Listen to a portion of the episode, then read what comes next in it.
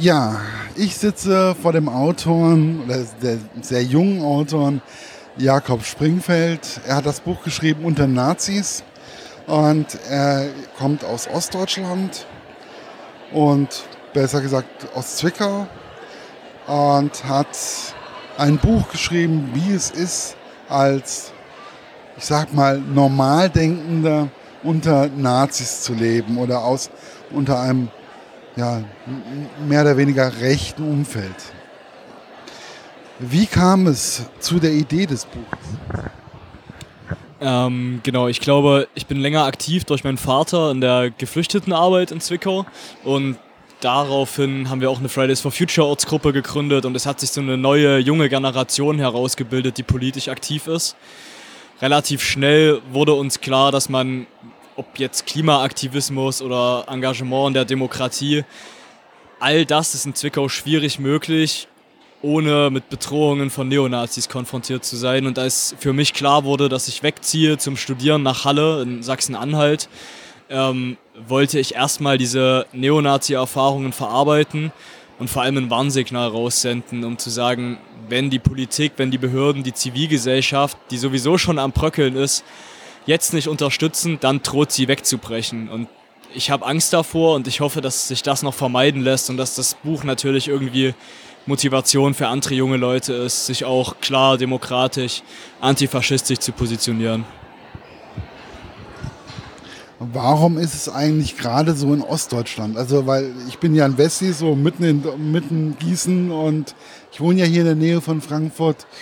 Ähm, und ich habe das Gefühl, dass es wirklich total äh, in, Ostdeutschland äh, die AfD oder sonstige Parteien da extremst erfolgreich sind. Warum gerade da? Also ich glaube, die Frage, um das vorwegzunehmen, darf auf jeden Fall nicht dazu führen, dass man nicht die eigenen Probleme auch betrachtet, weil es ist natürlich nicht nur ein ostdeutsches Problem und wenn man sich Halle oder Hanau oder München anschaut, dann sterben auch da Menschen durch rechten Terror. Aber natürlich ist es im Osten und in Sachsen sehr, sehr verschärft und da drohen wirklich große Teile der Bevölkerung einfach in diese rechte Ecke abzutriften und das wird irgendwie gefühlt immer, immer drastischer. Ähm, das hat mehrere Gründe. Ich glaube, ein Grund ist zum Beispiel, dass damals in der DDR durch die Ideologie der Sozialisten ähm, nicht darüber gesprochen werden sollte, dass es Neonazis gibt. Und auch da gab es schon rechtsextreme Strukturen, rechte ähm, Menschen, aber das hat nicht in diese Ideologie gepasst und da hat sich was etabliert, was bis heute kontinuierlich wirkt. Und wenn man irgendwie die NPD-Wahlergebnisse Anfang der 2000er anschaut, dann hatten die auch schon fast 10% äh, Wählerstimmenanteil. Und die Politik, die konservativen Parteien haben das versucht zu ignorieren, wollten eher das gute Image Sachsens herausstellen, aber das Gute wird nur dann wirklich sichtbar werden, wenn man diese Strukturen aktiv bekämpft und das ist halt in den letzten Jahren einfach nicht geschehen. Und wenn dann beispielsweise in Zwickau heutzutage Akteure noch aktiv sind, die damals den NSU unterstützt haben in meiner Heimatstadt, dann braucht man sich nicht wundern, dass es weitergeht es gibt ja auch ein Kapitel Ich und Chepo oder so. Ähm, und da habe ich mich auch gefragt, wie kommt es, dass ein junger Mensch wie Sie ähm, auf einmal sagt Ich und Chepe? Also ich glaube, ich beschreibe diese Geschichte auch in meinem Buch. Ähm, in der vierten Klasse war ich verliebt in ein Mädchen in meiner Klasse, Lynn heißt sie. Und äh, ihre Eltern sind aus Vietnam nach Deutschland gekommen. Ähm, und sie wohnte, oder ihre Eltern wohnten neben Zschäpe im gleichen äh, Block, im Neubaublock in Eckersbach in Zwickau. Ähm, und erst mit dem Buchprozess, als ich mit ihr darüber gesprochen habe, weil mir das aufgefallen ist, dass das die gleiche Adresse ist, ähm, wurde ihr bewusst, dass sie neben den NSU-Terroristen praktisch ihre Wohnung hatte, wo sie gelebt hat während der Schulzeit. Und das zeigt, wie nah das ist, aber auch wie wenig Wissen darüber in der Stadtgesellschaft vorherrscht. Also, genau. Ja, aber nicht nur in der Stadtgesellschaft, sondern auch, ähm, und da muss ich mich dann auch mit einklammern, weil ich muss auch sagen, dass mein Wissen in der Richtung, ich beobachte das Ganze sowieso, also auch mit, mit Sorge, was in Westdeutschland und was in, also, ne, was was hier bei uns im, im ganzen Land momentan abläuft, betrachte ich mit Sorge, aber manche Sachen sind mir doch nicht so präsent, weil ich mir sie auch nicht so präsent gemacht habe. Und lang, nur langsam aber sicher ähm, ploppt es immer mehr und mehr auf. Das ist ja auch, was ich in meiner Biografie festgestellt habe, dass bis zu dem Zeitpunkt, zu dem ich politisch aktiv geworden bin oder von Rassismus betroffene Menschen getroffen habe, bis dahin habe ich auch keine Ahnung gehabt, was da für Neonazis und Rechte in meiner Stadt umherrennen. Also wenn man nicht betroffen ist und man irgendwie normal zur Schule geht, dann kann man das halt sehr, sehr gut ignorieren. Aber das ist halt fatal, wenn man sich bewusst macht, dass mehrere Jahre diese Terroristen in der Heimatstadt gelebt haben. Und deswegen plädieren wir schon dafür, dass sowas zum Beispiel fester Bestandteil in jeder Schule wird, in der irgendwie NSU-Terroristen gelebt haben, dass die Leute darüber Bescheid wissen müssen und das dafür sorgt, dass sowas in Zukunft irgendwie verhindert werden kann. Ja, aber ich glaube noch nicht einmal nur in den Schulen, wo es NSU-Leute gab, sondern überall, weil ich finde halt einfach, weil Hanau, das war ja bei uns äh, hier in der Umgebung ziemlich präsent, da ist es schon alles sehr, ähm, das, wir müssen überall arbeiten. Und auch wir, ich wohne ja in Gießen und Gießen ist ja auch, ähm, ist ja auch ein relativer Anlaufpunkt, großer Anlaufpunkt, äh, wobei wir relativ wenig Probleme eigentlich damit haben. Also ich gucke da schon immer so ein bisschen drauf. Natürlich haben wir Probleme, ab und zu mal, aber prinzipiell läuft es eigentlich ganz gut.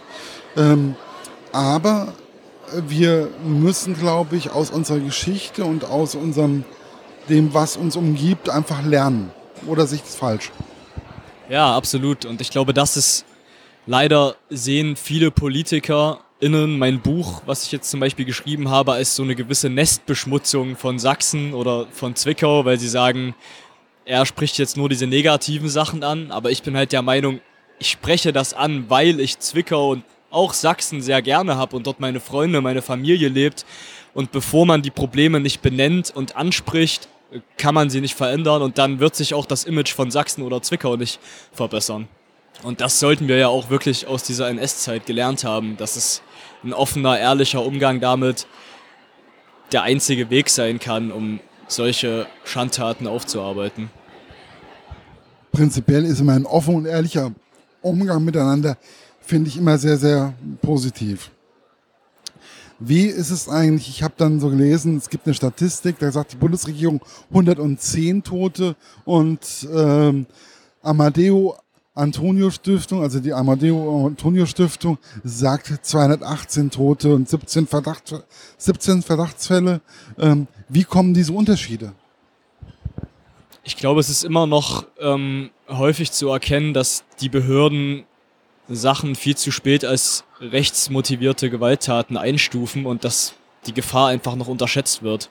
Also an was das jetzt im Detail liegt, kann ich auch nicht sagen, aber es ist auf jeden Fall. Also wir merken das ja in Zwickau, wenn ich zum Beispiel auf der Straße irgendwie beleidigt werde und dann nehme ich eine Anzeige auf. Die Polizisten haben nicht direkt auf dem Schirm, das als rechte Kriminalität einzustufen, wenn ich sage, mir wurde gerade gesagt, du linke Zecke von einem Neonazi. Und da ist einfach noch null sensibilisiert dafür und immer wieder muss die Zivilgesellschaft darauf Druck machen, dass sowas eben erkannt wird und in die Statistiken mit eingeht. Gibt es eigentlich auch eine Gegenströmung in Zwickau oder in Sachsen? Also man darf ja nicht immer alles negativ sehen oder so. Also ich finde, man sollte halt einfach auch mal gucken, gibt es eine Zivilgesellschaft, die sich mittlerweile auch dagegen sträubt oder dagegen wehrt? Und wie funktioniert das? Also wir haben versucht, genau diese Zivilgesellschaft in den letzten Jahren aufzubauen. Sei es, dass wir jetzt versuchen, demokratischen Protest zu machen, der durchaus auch die Regierung kritisiert, aber eben nicht von Neonazis angeführt wird. Oder sei es mit Gegendemonstrationen, wenn die Freien Sachsen jeden Montag demonstrieren. Aber was sich halt immer wieder zeigt, ist aktuell, dass Neonazis und Rechte einfach die Mehrheit auf der Straße sind. Und da sind wirklich jeden Monta Montag Zehntausende Leute auf Sachsens Straßen unterwegs. Und wir haben wirklich die Befürchtung, dass sich da gerade eine neue extrem rechte Massenbewegung herausgebildet hat. Weil das jetzt eben wirklich schon mehrere Jahre geht und weil man sich natürlich immer und immer mehr fragt, ist die schweigende Mehrheit, von denen alle immer sprechen, wirklich noch so demokratisch, wenn sie es noch nicht mal jetzt in dieser Krisensituation schafft, irgendwie ihre Meinung auf die Straße zu bringen und sich klar zu positionieren. Und da wächst auf jeden Fall ein großer Zweifel. Aber natürlich gibt es positive Beispiele, wie dass in Zwickau so ein Haus der Frauen entstanden ist, wo sich jetzt äh, migrantische Menschen treffen können, einen sicheren Ort haben, um dort auch über politische Dinge zu sprechen und einfach ihre Identität herauszubilden und vielleicht irgendwann eine stärkere politische Stimme auch zu sein. Also also was passiert, aber es sind kleine Punkte und es ist zu wenig Unterstützung. Es gibt zu wenig Beratungsangebote für Geflüchtete, für queere Menschen, für politisch Aktive. Und dann ist halt immer wieder so ein Gefühl wie letztens, es gab einen Christopher Street Day in Zwickau, es waren hunderte Leute da. Und das war eigentlich ein total positiver, schöner Tag, aber auf dem Nachhauseweg wurden halt auch wieder einfach nur Demo-TeilnehmerInnen von Neonazis angegriffen. Und wenn auf demokratischen Protest immer wieder diese Gewalt ähm, folgt, dann kann ich auf individueller Ebene alle verstehen, die irgendwann keinen Bock mehr haben, sich antifaschistisch demokratisch zu positionieren. Aber je weniger Menschen das machen, desto mehr tragen diese Leute dann eben auch eine Mitschuld am Erstarken der extremen Rechten. Und auch die Politik und die Kommunalpolitik traut sich gewissermaßen teilweise nicht mehr Maßnahmen zu ergreifen, weil auch sie schon Angst hat vor dieser Polarisierung und vor Neonazis, die dann vielleicht auch sie in die Zielscheibe rücken könnten. Und das ist schon beängstigend, das so zu beobachten. Aber umso wichtiger ist es, dass halt in jeder kleinen Stadt und sei es noch so ein kleines Nest, es gibt immer Menschen, die trotzdem irgendwie dagegen stehen, aber die brauchen halt den eindeutigen Support von allen Ebenen. Ja, also es ist halt einfach immer sehr, sehr schwierig. Also es ist halt einfach, die Rechten sind halt einfach laut. So würde ich es einfach mal bezeichnen. Oder, oder, ist es, oder ist es anders? Die Rechten sind laut, aber sie sind auch gerade, wenn man sich Protestform anschaut, in Sachsen eindeutig in der Mehrheit. Und das wollen, glaube ich, viele noch nicht wirklich wahrhaben und aussprechen. Aber demokratische Kräfte kriegen nicht so viele Leute mobilisiert und das seit Monaten. Und deswegen sind sie nicht nur laut, sondern schon auch viele. Und das macht mir große Ängste, vor allem wenn dann irgendwie die Freien Sachsen den Sexit und eine eigene sächsische Verfassung fordern und mit solchen absurden Ideen um die Ecke kommen. Also ich kann bei äh, bestimmten Reichsbürgern oder sowas, da stehe ich dann auch manchmal da und denke so, ey Leute, also auf der einen Seite wollt ihr das nicht so und auf der anderen Seite beruft ihr euch auf irgendwelche Gesetze und manchmal dann stehe ich dann da und denke so, ey Leute, denkt doch einfach mal nach, was ihr da eigentlich redet oder habt ihr euch noch nicht informiert? Also ich finde das momentan sehr beängstigend, weil ich habe momentan das Gefühl, dass die Bevölkerung ähm, extremer wird. Also und auch ähm, extremeren Sachen einfach hinterher. Und ich kenne auf einmal Leute, die sagen, die Erde ist eine Scheibe. Da stehe ich dann da und denke so, ja klar, logisch. Ja, absolut. Ich glaube, und das liegt halt auch an diesen ganzen Meinungsblasen, die im Internet vorhanden sind, auf Telegram und in allen Chatkanälen. Und ich habe wirklich bei manchen Leuten zusehen können in ihrem WhatsApp-Status. Das war erst irgendwie eine Corona-kritische Äußerung, dann die AfD und dann der dritte Weg und man kommt irgendwie von einem Medium ins nächste und es ist zu wenig Aufklärung dafür da und es wird auch zu wenig dieser Hass im Netz auch bekämpft und ich glaube, das ist auch eine wichtige Ebene der Debatte. Ja, das ist sowieso dieser, dieser, dieser Hass im Netz, das ist ja auch etwas, was, womit ich auch ein Problem teilweise habe, ähm, sobald man sich ein bisschen ähm, politischer positioniert, wird der Hate Speech ähm, immer extremer. Und das finde ich echt extrem schwierig, weil sie sagen immer so, wir wollen die Demokratie, wir wollen eine freie Meinungsäußerung, aber im Endeffekt nein, wollen sie nicht. Oder ist es, wenn ich, ich habe nicht so viel Kontakt mit Rechten, also, ähm, oder ist es anders? Ja, es ist genau so, würde ich sagen. Also Leute sind in ihren Blasen und rutschen von einer Sache in die nächste. Und dann gibt es natürlich auch, also was halt auch ein großes Problem ist, sind dann eben die Behörden vor Ort, die gerade bei den Montagsdemonstrationen, Als Beispiel in Zwickau, wir hatten eine Demo mit einem Typen, der da gefragt hat, wollt ihr den totalen Krieg und Goebbels zitiert hat. Ähm, anschließend wurde irgendwie trommelnd durch die Innenstadt gelaufen. Die Trommler waren äh, uniformiert, also hatten gleiche Klamotten an. Die Polizei wollte einschreiten und diese Leute aus der Demonstration ziehen. Der wütende Mob hat schämt euch, schämt euch zur Polizei gerufen. Die Polizei ist rausgegangen, es ist nichts passiert, die sind weitergelaufen. Und das passiert halt, glaube ich, gerade in vielen Städten, dass so eine Normalisierung passiert und dass sich die Leute sicher fühlen, dass sie über den Behörden stehen und die ihnen ja eh nicht mehr so viel können. Und da kommen dann natürlich Tag X-Fantasien und Revolutionsgedanken von rechts. Und das ist sehr beängstigend und bei so einer großen AfD-Wählerschaft stellt sich halt immer mehr die Frage, ob oder vor allem wie man das noch umkehren kann. Und da habe ich auch nicht die Lösung, vor allem nicht, ähm, wenn ich den Eindruck habe, dass Politiker, sei es im Stadtrat oder im sächsischen Parlament, sich einfach nicht trauen, einen richtigen Aktionsplan zu erarbeiten, weil sie halt auch schon Angst vor Konsequenzen haben.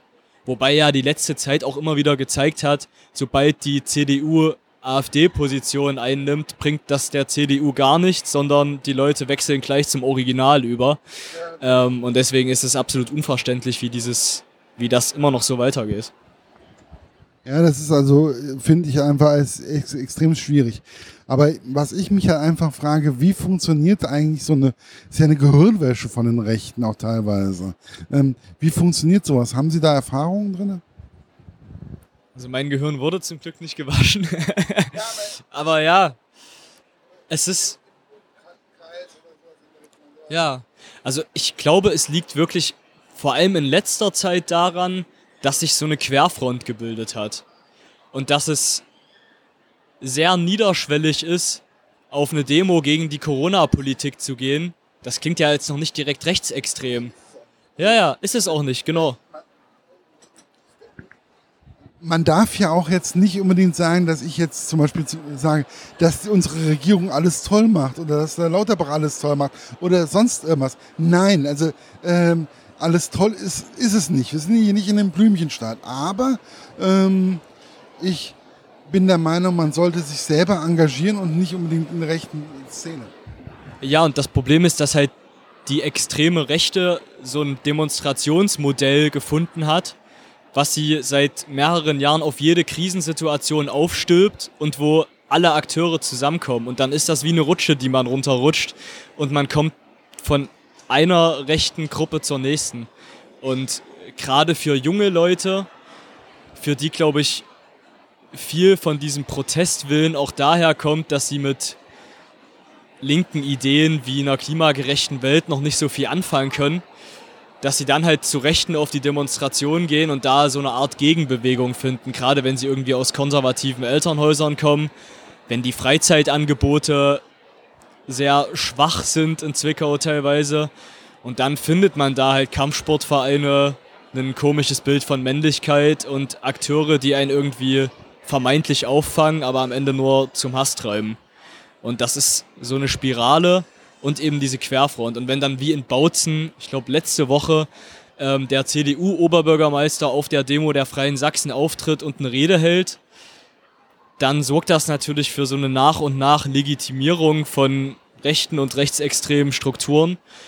Und das wirkt halt leider bei manchen Leuten, die sich nicht als Nazis identifizieren, aber durch sowas dann halt trotzdem darauf reinfallen und dann immer mehr an dieses Gedankengut abdriften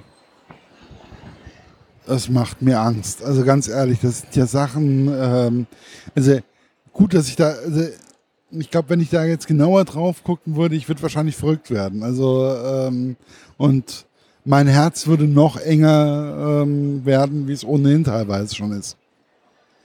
Was ist eigentlich das Neue an den neuen Rechten? In, äh, was ist da, was ist, was ist da anders da im Gegensatz zu dem, was früher mal war? Also ich glaube, gewissermaßen treten sie halt erstmal jugendlicher auf und eignen sich zum Beispiel Musik wie Hip-Hop an, um dann rechte Hip-Hop-Musik zu machen und junge Jugendliche abzuholen, anstatt irgendwie mit Springerstiefeln und Klatze durch die Stadt zu laufen.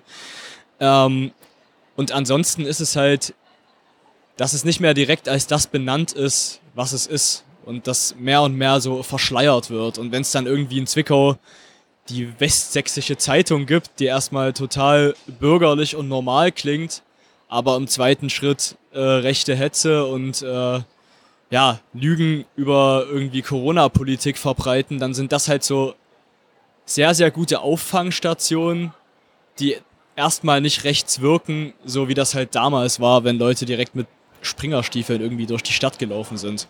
Und das ist auch, das thematisiere ich auch im Buch zum Beispiel. Ähm, ich spreche da mit einem, der auch ja, Lehrer an der Schule ist und früher diese Baseballschlägerjahre eben mitbekommen hat und auch wirklich geschlagen worden ist, wo jetzt erstmal natürlich sich schon geändert hat, dass die Neonazis nicht mehr ganz so brutal auftreten aktuell. Aber es ist schon die Gefahr und das, was wir sehen, dass es immer mehr wieder dahin tendiert, dass halt andersdenkende, linke, migrantische Menschen wieder mit dieser Gewalt konfrontiert sind und das hat die neue Rechte, ja, die gibt halt diese Denkströmungen dafür, dass junge Leute ausrasten und in gewaltbereiten Gruppen aktiv sind. Ja, es ist also irgendwo, es ist schon, äh, also ich, ich glaube, man sieht es mir auch an, also ich, schüttel so innerlich mit dem Kopf, weil im Endeffekt, ja, es ist, also ich, ich finde auch manchmal, dass dieses rechte Gedankengut, das ist auch manchmal so in einer kleinen Sprache oder auch beim Nachbarn oder sonst was. Und ich finde es immer so spannend. Also ich erlebe das manchmal auch bei mir in meinem Umfeld. Da wird dann über Leute mit, ja, mit einem ausländischen Hintergrund ähm, gemeckert, aber gleichzeitig klopft man dann fünf Minuten später bei der Nachbarin an und will noch mal, will man, will man noch Pommes kriegen oder sonst irgendwas. Die dann Kurdin ist oder so. Und das finde ich sehr, sehr schwierig und das sind so diese kleinen Schritte. Ja, genau, aber dazu kommt halt gerade in Sachsen oder Zwickau, dass der Anteil an geflüchteten und migrantischen Menschen sehr gering ist und dass halt sich sehr stark stadtteilspezifisch das segregiert. Und wenn dann halt Menschen, die arm sind aus Deutschland mit Geflüchteten zusammenkommen, dann sorgt das halt für Trubel und dann ist da halt auch direkt der dritte Weg, der dann da vor Ort das Fußballturnier nur für deutsche Kinder veranstaltet und dann halt die Ängste schürt, ja. Wo liegen eigentlich so die Unterschiede zwischen, weil Halle ist ja jetzt nicht weit weg, ähm, gibt es da wirklich Unterschiede? Absolut, also was ich immer als erstes feststelle ist, in Zwickau gibt es auch eine Hochschule, aber es gibt da nur so technische Studiengänge, Zwickau Automobilbaustadt. Und da sind natürlich, es gibt keine wirklichen sichtbaren studentisch-politischen Gruppen, die irgendwie aktiv sind. Und das ist in Halle ganz anders mit den gesellschaftswissenschaftlichen Studiengängen. Da gibt es eine lautere, aktivere Zivilgesellschaft. Aber klar, die Anschläge in Halle, ähm, auch da gibt es Montagsdemonstrationen, auch das passiert irgendwie. Aber ich habe den Eindruck, dass diese Bedrohungssituation und diese gewaltbereite Rechte, zumindest in der Innenstadt, nicht so präsent ist wie in Zwickau, wo wirklich auch immer wieder versucht wird, von den Rechten Räume zu besetzen. Also zum Beispiel den Skatepark. Da sind halt immer Neonazis, die kleben da ihre Sticker sind und die hängen da einfach den ganzen Tag rum und sobald da jemand alternativ aussehendes hinkommt, ähm, ja, werden die Leute angepöbelt. Und so in diesen Ausmaßen nehme ich das in Halle nicht wahr. Was aber auch einfach daran liegt, dass ich in Halle nicht so bekannt bin und da eher anonym leben kann, was für mich schon mal, also diese räumliche Distanz ist für mich auf jeden Fall sehr entspannt, weil Neonazis wissen da nicht, wo ich wohne und das ist ein anderes Gefühl einfach. Aber nichtsdestotrotz lohnt sich in die Stadt immer wieder zurückzukommen und wenn alle wegziehen und wenn alle das irgendwie vergessen, dann wird es auch nicht besser. Und es gibt ja Leute, die sich engagieren und die trotz dieser ganzen Risiken aktiv sind und die sollten halt sichtbarer werden, um zu zeigen, ja, Ostdeutschland ist auch Dunkeldeutschland, aber trotz dessen gibt es wichtige Menschen, die sich dem irgendwie entgegenstellen. Und ich glaube, das ist noch viel zu wenig sichtbar. Ja, wobei ich sehe dann auch wieder so diese Problematik, dass dann halt wirklich viele Leute, die normal ticken, dann wieder irgendwo ähm, sagen, ja, dann gehe ich dann lieber mal nach, was weiß ich, Frankfurt, nicht an Frankfurt an der Oder, sondern ich gehe dann halt nach Frankfurt am Main oder ich gehe jetzt nach Marburg oder ich gehe jetzt, was weiß ich, wohin. Ähm, und das ist halt einfach auch eine Problematik. Ja, wie gesagt, also auf individueller Ebene kann ich das total gut nachvollziehen, weil wenn ich vor fünf Jahren gewusst hätte, was mit dem Engagement an Bedrohungssituationen auf mich zukommt, dann weiß ich nicht, ob ich den Weg so gegangen wäre. Aber jetzt bin ich den Weg so gegangen und bin froh darüber und will irgendwie weitermachen. Aber ich verstehe auch Menschen, die keinen Bock auf dieses Risiko haben. Aber nichtsdestotrotz macht sich dann halt eine Gesellschaft ab einem gewissen Zeitpunkt zum Mittäter, weil das Risiko muss man in einer wehrhaften Demokratie eingehen, wenn man das irgendwie erhalten möchte. Und eine Demokratie ist auch immer wieder etwas, wo man auch mal anderer Meinung sein kann. Also das möchte ich auch immer wieder erforscht. Also, man kann auch andere Meinung äußern. Man kann auch sagen, ey Leute, ähm, das mit unserer Corona-Politik oder mit den Flüchtlingen oder so ist nicht so hundertprozentig in Ordnung. Ähm, ja, das geht. Und deswegen leben wir in einer Demokratie, weil wir das im Endeffekt können und dürfen. Genau, aber es muss halt Grenzen geben und diese Grenzen verschieben sich halt aktuell nach rechts und das bereitet mir Sorge und deswegen. Allgemein nach rechts, nicht nur im Osten, sondern auch Allgemein nach rechts, genau. Und irgendwie, also es ist auch natürlich, wenn man das Gefühl hat als Aktivist, dass irgendwie Behörden das nicht genug auf dem Schirm haben und dass NSU-Mittäter und Unterstützer einfach teilweise sehr wenig bestraft worden sind oder noch heute im rechten Milieu aktiv sind, dann verstehe ich auch Menschen, die darüber nachdenken, wo man selbst irgendwie militantere Mittel ergreifen muss. Und ich sehe diesen Zeitpunkt noch nicht ganz erreicht, aber ich verstehe schon Menschen, die zumindest darüber nachdenken. Weil wie lange möchte man noch warten und wie weit soll sich der Diskurs noch nach rechts verschieben?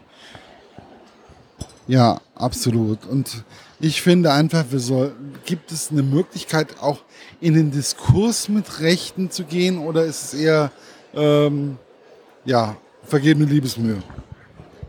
Also ich glaube, dieser Diskurs mit Rechten, das ist ja das, was zum Beispiel die CDU oder die Stadt sehr lange versucht hat. Aber offensichtlich hat das nicht so gut funktioniert. Deswegen wäre mein Ansatz vor allem die Leute zu unterstützen, die eben was machen, die in der Geflüchtetenarbeit aktiv sind, die demokratische Demos organisieren, denen Menschen Räume geben, Beratungsangebote schaffen und einfach dafür einzustehen. Als Beispiel in Zwickau soll zur Aufarbeitung der NSU-Taten eventuell ein Bildungs- und Dokumentationszentrum entstehen, wo halt auch Schulen hinkommen können, um antirassistische Bildungsarbeit zu machen.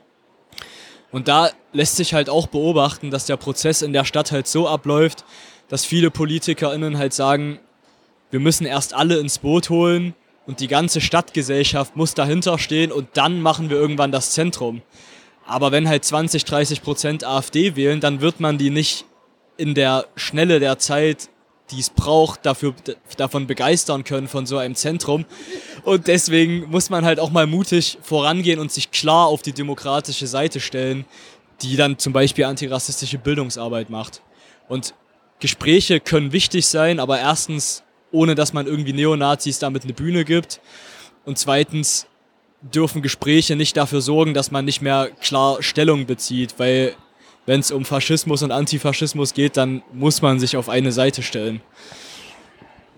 Ja, gibt es auch nur eine Seite für mein, in, meinem, in meinem Gedankengut. Ja, es ist auf jeden Fall ein wichtiges Buch, was hoffentlich auch viele junge Leute erreicht. Nicht nur so ältere Menschen wie mich. Und ähm, ich hoffe, dass da auch ein bisschen, ja, was passiert in dem Gedanken und in dem, was man tut und was man will. Ich danke und gibt es noch etwas, was Sie den Leuten auf, mit auf den Weg geben wollen? Ja, ich glaube, ich kann nur sagen, egal was es für Konsequenzen mit sich zielt, mit sich bringt, es lohnt sich für diese wehrhafte Demokratie einzustehen.